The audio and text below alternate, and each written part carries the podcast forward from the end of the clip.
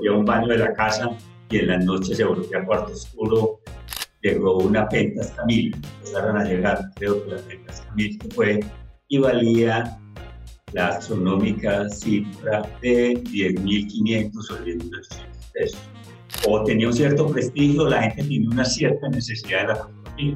Seguía con la biología, pero, pero me fui volviendo fotógrafo. Y en ese momento estaba llegando la fotografía digital como el común.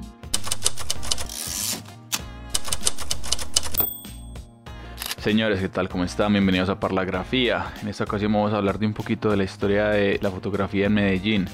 Vamos a hablar con el señor Oscar Botero, una persona con increíble experiencia, mucho recorrido en el mundo de la fotografía.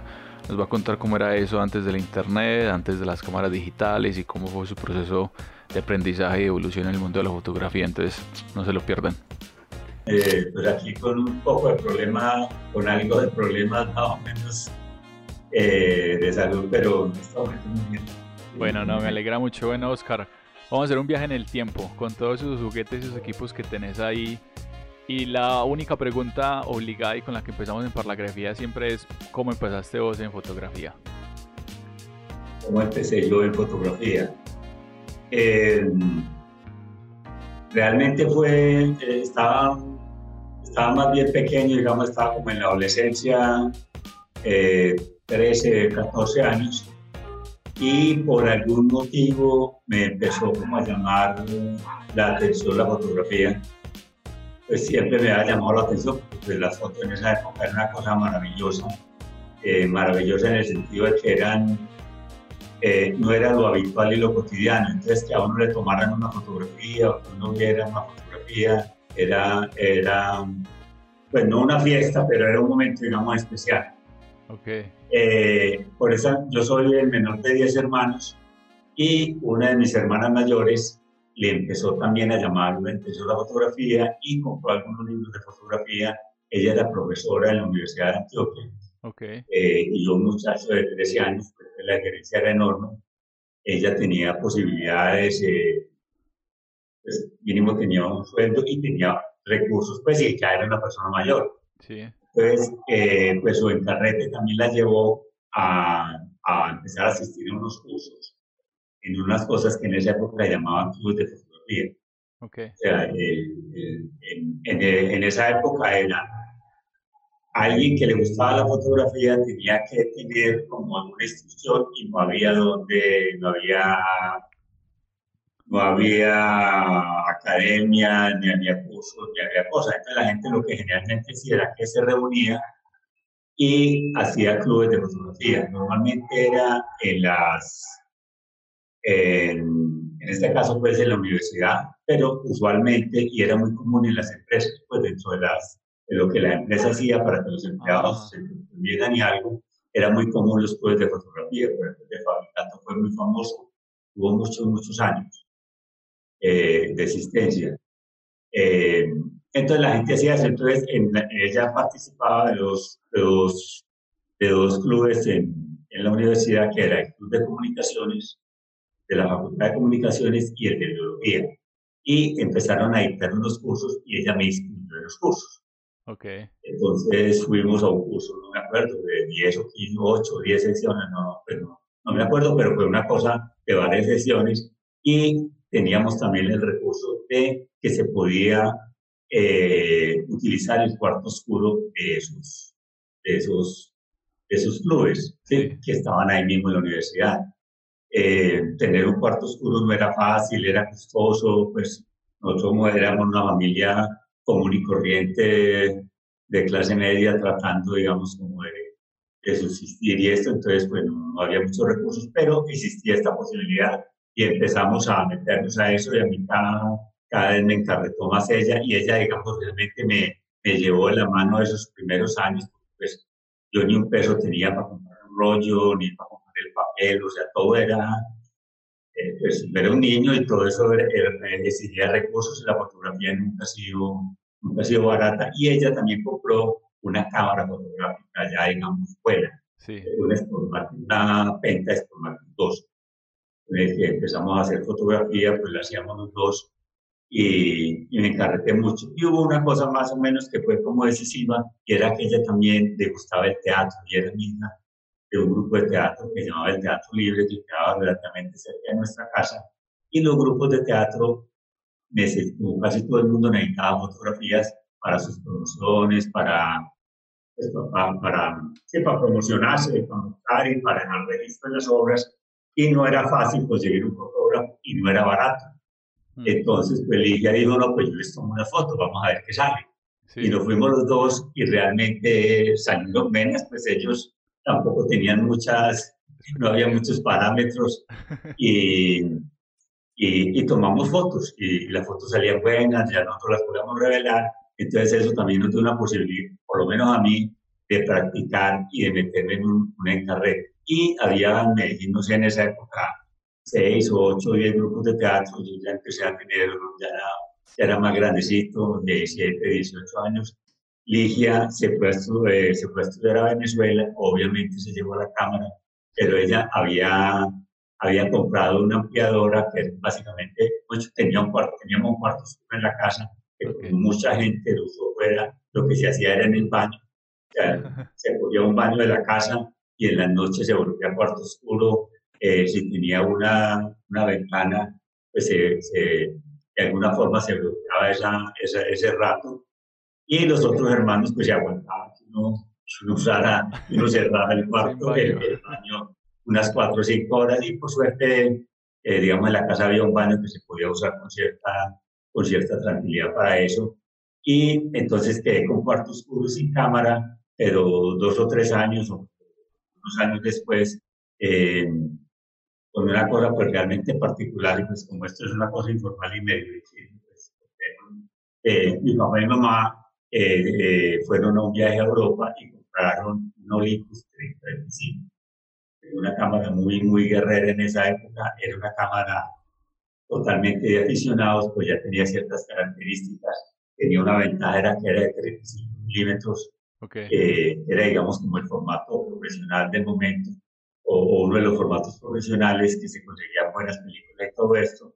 Y después, eh, pues como la cámara, ya, ya en ese momento en la casa ya no quedábamos sino una hermana, eh, mi papá y mi mamá y yo. Entonces éramos los cuatro y ellos dijeron, esta cámara es de, de la familia. Entonces yo empecé a averiguar y eh, pues yo desde los 13 años me iba para Munich, que era donde estaban los almacenes de fotografía, y me babiaba viendo las vitrinas, pues, las cámaras, pues, sin ninguna posibilidad de comprarlas, pero, pero mirándolas. Lo que uno hace en Internet ahora, digamos, de ponerse a mirar un equipo, eh, los cientos de equipos que uno puede mirar, en esa época lo único que podía hacer era mirar las dos o tres cámaras que había, porque no era que llegaran muchas. Pero entre esas que empezaban a llegar, yo ya de 17 años de pronto, llegó una Pentas Camil, empezaron a llegar, creo que la Pentas Camil que fue, y valía la astronómica cifra de 10.500 o 10.800 pesos. Wow. Era pues una, una cosa que yo... Más o menos, ¿qué año estamos hablando? Estamos hablando, si yo tenía unos 17 años, estamos, yo nací en el 57, estamos hablando por ahí del 75. Ok. Del 75 yo empecé a tomar fotos por ahí en el 73, pero con la cámara de Ligio. Sí. El 75, 76, 77 vi esta, esta penta y eh, le propuse un negocio a mis papás. Era que eh, teníamos un, sin, haber muchos recursos de en la casa, trataban de que hiciéramos un paseo de, de fin de año y normalmente íbamos, pues yo por lo menos iba a Cali, que había una, una hermana y me pasaba ya 15, 20 días, un mes, cambiaba el clima, allá ya, como iba con cierta frecuencia, tenía amigos. Entonces ese era el paseo, que era un paseo barato, pero, pero valía. Entonces les dije que por qué no cambie, por qué no me permitían no gastarme esa plata eh, en ese paseo, sino vender la cámara únicos que teníamos con esa plata y con una plata que, que pedía a Ligia comprar la cámara. Esa fue tu primera cámara, la, la Camila. Entonces, entonces esa fue la, la, primera. Entonces Teresita, mi hermana, dijo, no, pues yo también eh, les regalo mis vacaciones, yo me quedo, yo no me voy. Entonces, digamos, yo siempre he dicho que mi primera cámara fue una cooperativa, porque fue entre, el, entre el pedazo de cámara que había en la casa, que era buena, pero no servía para hacer fotografía. Eh, y entonces, no, listo, se logró hacer la, la, la transacción esta y yo quedé con 10 mil o 11 mil pesos. Pero en ese momento, un, un primo mío iba para Cuba y pasaba por Panamá. Entonces, comprar una cámara acá en Colombia era, ocho, era que uno iba y no había más de dos modelos. Pero en Panamá había mercado libre y se podía comprar. Entonces era la posibilidad de con el mismo dinero comprar una cámara mejor. Entonces yo le dije, William, ¿me la compro? Y me sí, claro, dígame qué modelo. Y es una Canon, creo que era una F1 la que yo quería en ese momento, o una FTV. Y y William fue a comprarla, pero en ese momento descontinuaron la FTV y llegaron las primeras cámaras electrónicas.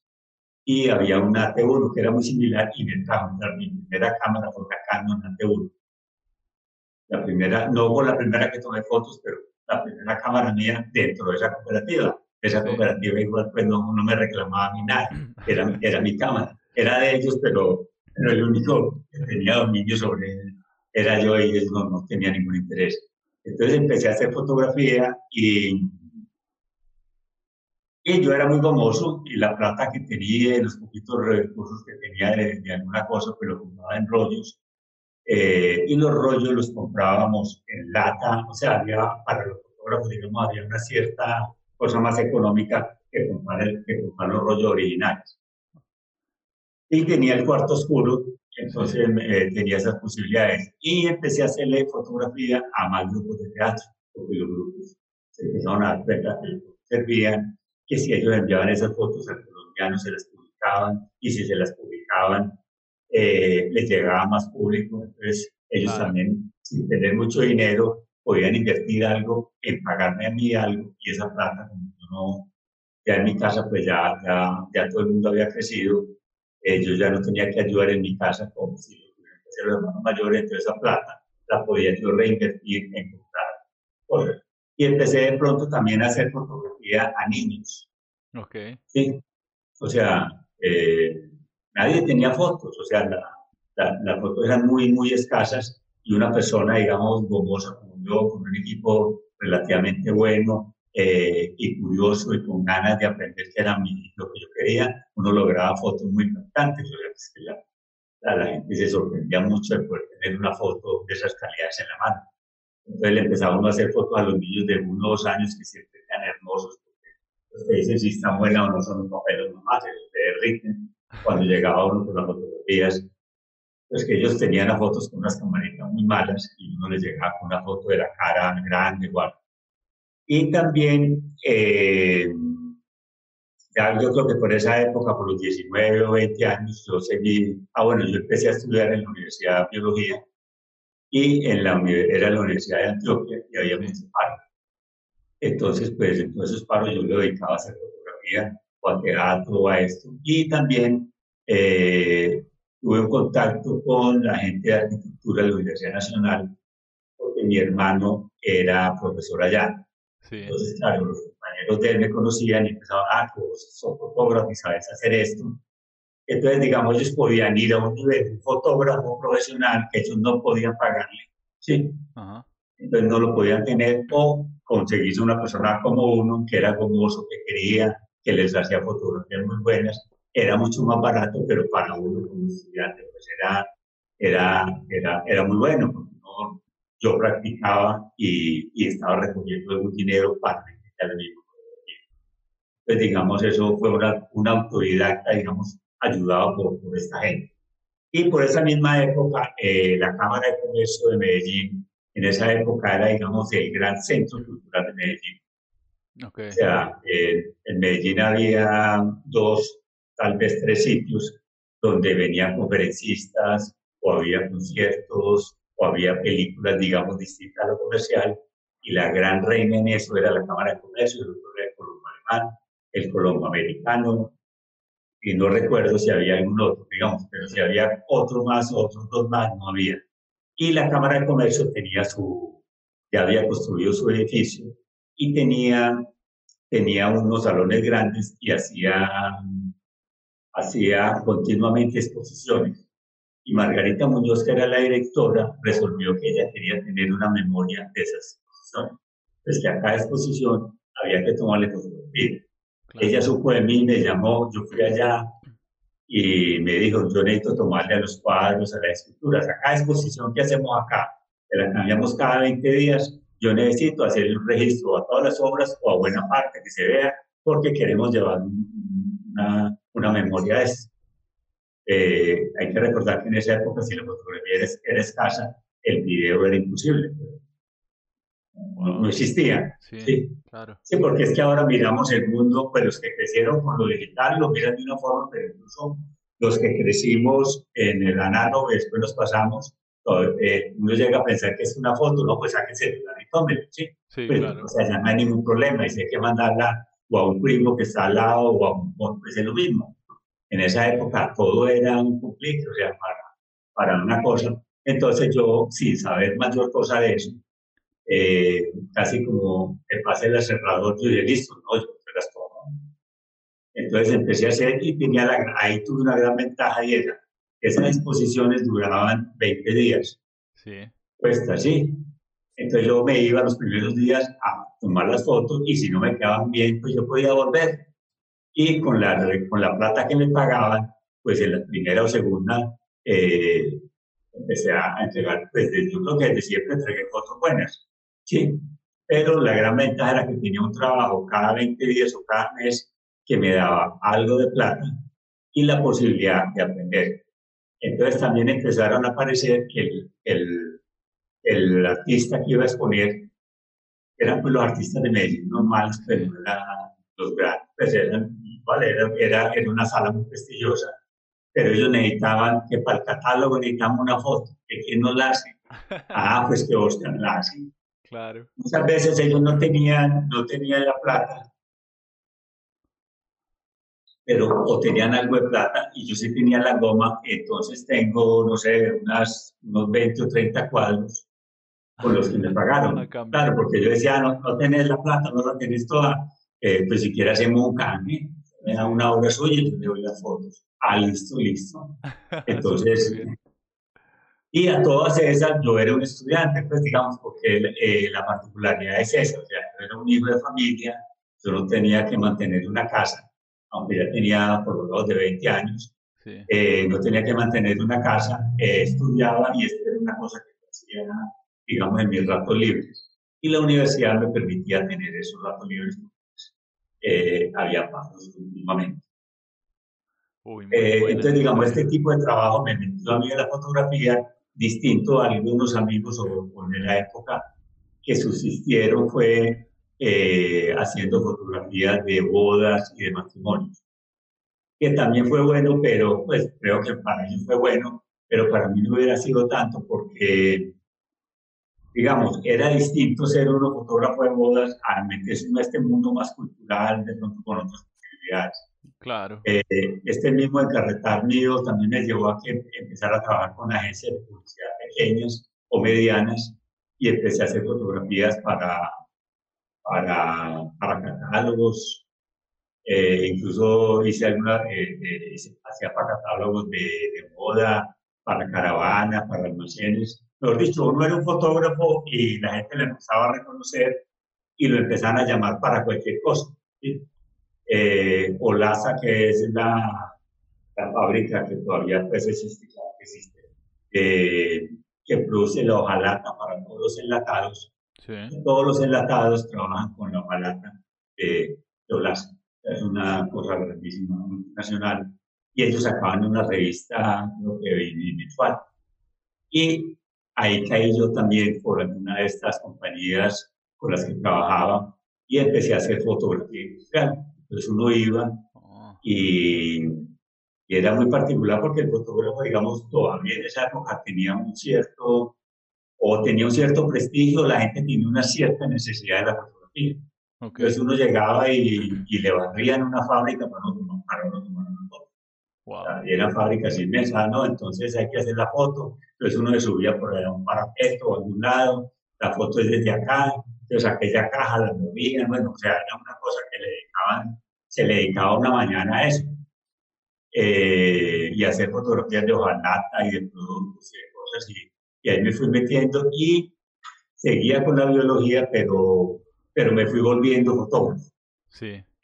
Y ya estaba yo terminando biología.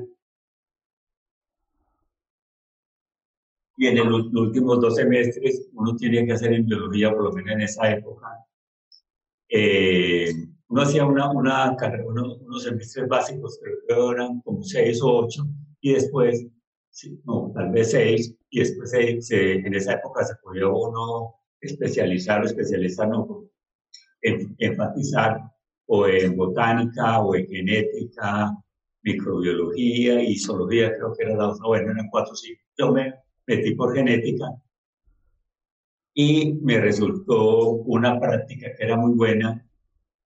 Y fui a, hablar con la gente y me dijeron, listo, sí, vamos, vamos a trabajar con usted, eh, necesitamos que se vaya este fin de semana para Bogotá porque tiene que aprender una técnica, viene y vamos a trabajar un mes y si funciona, se va para Chile dos meses. Y después viene porque vamos a montar, están en el momento de montar lo del bebé probeta y esa parte de, no tanto de probeta, sino el, no me acuerdo ya cómo se llama, la transferencia de, de óvulos y inseminación artificial. Sí. Wow. Entonces era una cosa pues muy, muy interesante para un biólogo. Eh, pero cuando yo llegué a la casa dije, esto sí me aparta de la fotografía totalmente, yo ya no puedo seguir siendo eh, biólogo como lo venía haciendo. Porque en la biología si uno monta un, un, un, un experimento o un trabajo y tiene que ir un domingo a las 8 de la mañana a revisarlo, tiene que ir el domingo a las 8 de la mañana a revisarlo, eso no da, no da espera y es así. Y entonces dije, no, yo no, yo no quiero, yo no quiero hacer eso. Entonces, el problema era que yo no tenía el teléfono de esas personas. Me ha contactado, que ya me decía que el otro día me iba a Bogotá, y obviamente no había celular ni nada. Casi no logro descifrar y yo ya me dije, no, no, no, no, puedo hacer eso. Entonces fue un momento como decisivo entre si iba a ser biólogo o no. Y yo ya era muy fotógrafo, ya tenía pues un cierto, un cierto recorrido, un cierto reconocimiento y, y utilizaba mucha parte de mi tiempo en la fotografía. Y, y, eso fue como decisivo, aunque yo iba a ser fotógrafo. Después, con, con los años, terminé graduándome de biología, pero nunca he practicado para nada la biología. Y, y ya, ya me metí más como en la fotografía del todo. Wow, qué recorrido. Bueno, ahora hablemos un poquitico de esos juguetes que tenés ahí. Ahorita que estabas hablando de, del primer taller que hiciste gracias al patrocinio de tu hermana, eh, ¿en qué formato fue? ¿O cómo fue, o sea, cómo, cómo era el escenario de las herramientas en ese momento? Sí, pues, digamos, para uno empezando, tener una cámara, digamos, de este estilo ya era una maravilla. Esto, pues, esta es una Nikon F3, una cámara creo que de los 90, yo la compré en Nueva York en el 92, creo que fue el 92, 93. Eh, esto era, en ese momento, era el culmen de la fotografía, pues exceptuando la Leica, o sea, las cámaras eran la Leica, que era superior, digamos, a todas, en precio y lo que sea, y después venían las japonesas, que eran la Nikon, la Canon, eh, eh, un poquito más abajo, Pentas, Olympus. Pero digamos, la Nikon y la Canon eran las reinas. Yo tuve Canon varios años, eh, la T1, una FPV, una F1 que era también una cámara magnética. Eh, eran cámaras que usaban película de 35 milímetros. Entonces, ese es el rollo que, que, algunos de mi generación todavía llegamos a usar, no mucho, pero, pero que es el, el formato más común pues, y más estándar. Este es el formato, digamos, más estándar de la época porque lo usaban infinidad de cámaras, desde cámaras, digamos, muy aficionados, eh, cámaras de 20 o 30 dólares hasta cámaras de, de 1000 o 2000 dólares, digamos, que voy a costar una, una, una F3 en esa época. El, el, nombre de 35, ¿de dónde viene? Yo he escuchado diferentes como hipótesis, pero, pero no, no estoy muy seguro. ¿Es, es por el tamaño de, del área donde queda la Tengo entendido que es por los milímetros del, del ancho de la película. Ah, ok. Por dicho, eh, sin, haber leído pues mucho, pero en esto que uno lee, el, eh, estas cámaras, si no la inventó, por lo menos hizo la gran cámara, la hizo un tipo que llamaba, fue el de la ley, Oscar Leitz, lo que llamaba el hombre de sus ratos libres, eh, cogió esta película, la usaba y la usa eh, el cine. Ok, sí. ¿sí? Entonces es una película que se conseguía mucho. Pues en cualquier época, creo que en los años 30 o algo, este hombre dice, voy a hacer una cámara, porque en esas épocas las cámaras eran muy grandotas, eh, usaban películas de este tamaño. ¿sí? ¿sí? Este era un negativo común. Y te puedes imaginar el tamaño de la... Incluso yo tengo una, una cámara de reportero de los años 50, ahora la, la quería tener aquí, pero enseguida la, la muestro en un minuto.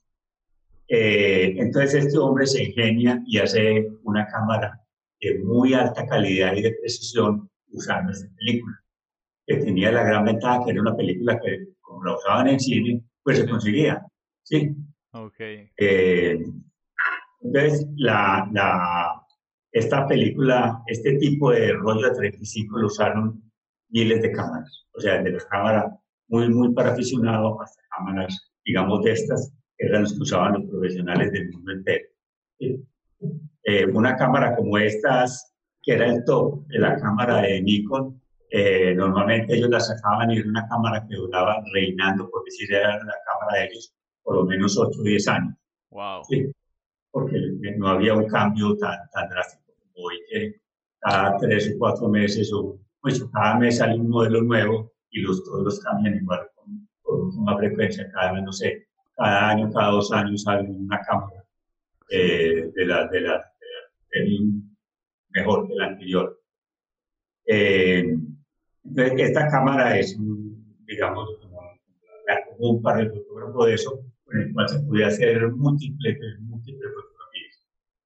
Eh, digamos, esta cámara es muy similar a una cámara digital con la gran diferencia que no sale la foto digamos. Pero la, la, tan es así que las cámaras digitales eh, pueden usar estos, lentes. Sobre todo creo que en, en, Nikon creo que es la misma montura o hasta hace muy poquito era la misma. Canon la cambió, pero en Nikon puedes usar los lentes viejos en, en las cámaras nuevas. Eh, esta no es la última, la última generación de lentes porque eh, los lentes que sacaron, pues digamos después incluso para rollo, eran ya lentes con autofocos y todo. Yo no quería, pues yo compré como en el momento que estaban saliendo y consideraba que era mejor estos lentes manuales. Okay.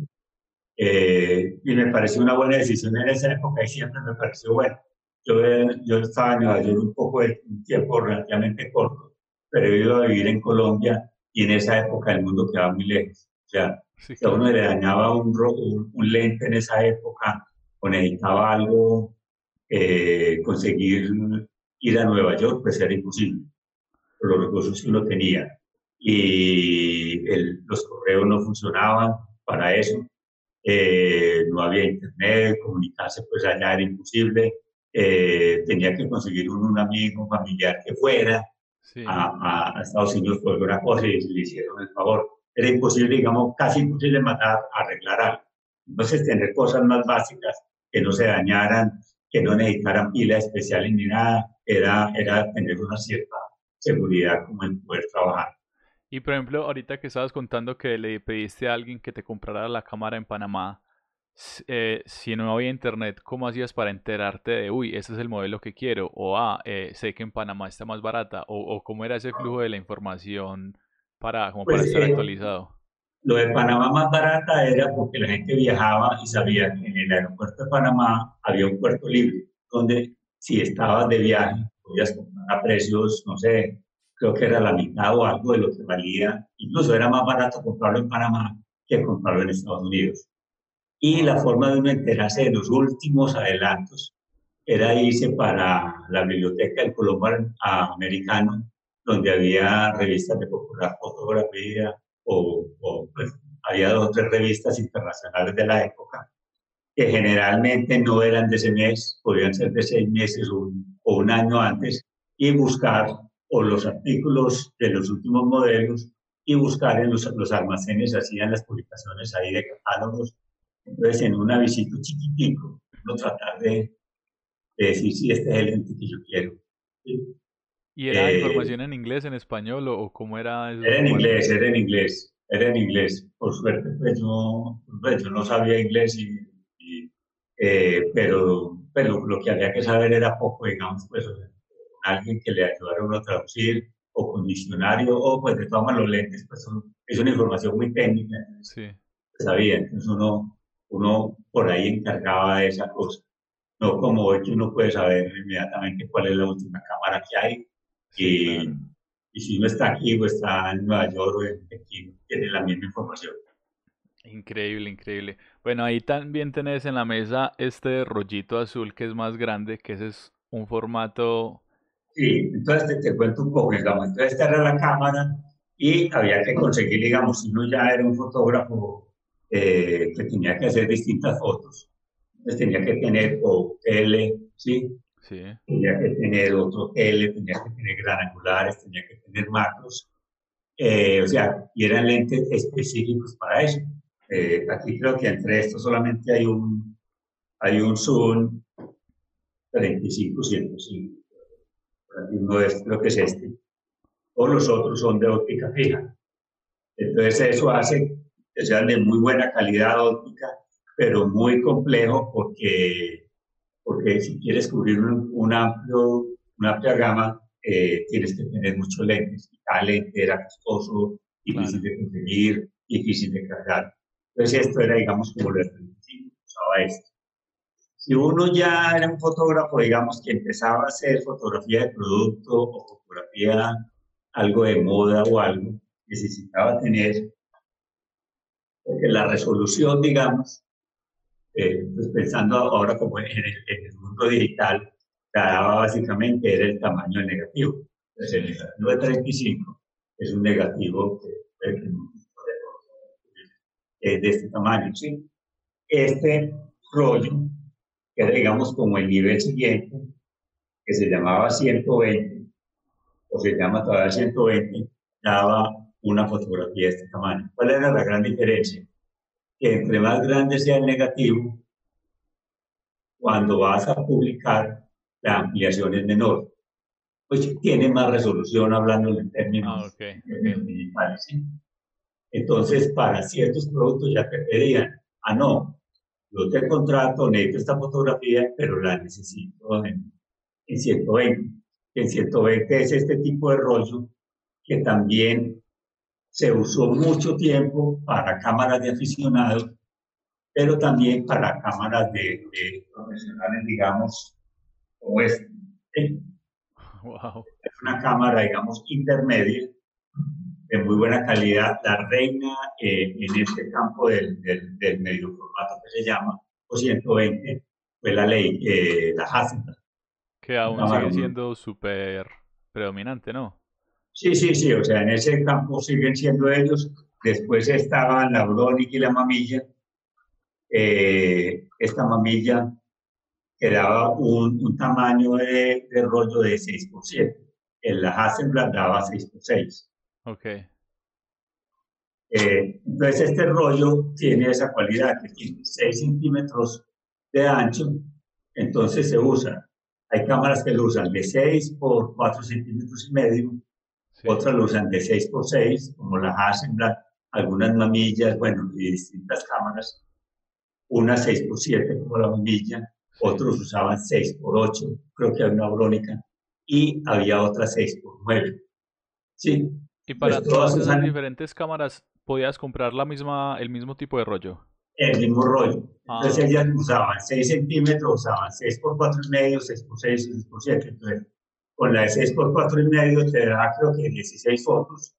Y con la de 6 por 9, no sé, lo que da 6 fotos o 4. con estas eh, mamillas 6x7 da 10 fotos. Sí. Wow. Eh, es un rollo también, digamos, no tan popular como el de 35, pero digamos, en, en muchos años, digamos, eh, por hasta los 60, creo, fueron muchas las cámaras de aficionados que usaban este rollo. Sí. ¿Y cuál rollo era más caro? ¿O era Perdón, era más, eh, esto era más costoso. Todo, en este formato, todo era más costoso. Las cámaras, los lentes, todo era más costoso. Eh, hay un cuento ahí también muy interesante que cuando uno trabaja digital se le pierde. Es que uno en digital tiene, uno no, digamos, cuando uno va a trabajar en análogo, uno tiene que decidir, voy a trabajar en blanco y negro, voy a trabajar para diapositivas o voy a trabajar para color. Entonces, el rollo que le montes a la cámara es lo que puedes hacer. Claro, y, saliste lo hizo y con un solo ISO trabajas. Saliste con tu cámara con ISO 100, blanco y negro, viste una foto muy buena para color, pues no la tomes porque no, no, tiene rollo. Sí, No, no, hoy nadie piensa en eso, o sea, uno toma y si entra a un sitio oscuro, súbale el ISO y hágale. Ah, que va a quedar con grano, no importa, dele, que la tiene, ¿no? Esto en esa época no tenías que decidir eso, entonces, usualmente uno andaba con dos con dos cuerpos de 35 milímetros. Era pues lo, así que lo usual, con, los dos cuerpos, eh, uno montado con película en blanco y negro y otro con, diapositiva, que era frecuente, digamos, que le pidieran a uno los dos bueno, señores, esa fue la primera parte de la parla que tuvimos con el señor Oscar Botero del Museo Vistas. Desde una pasada por ahí en las redes para que vean todos los proyectos que manejan. Hace poco hicieron un taller de cienotip y demás, entonces muy pendientes de las actividades de vistas y de la segunda parte de esta charla. Cuídense.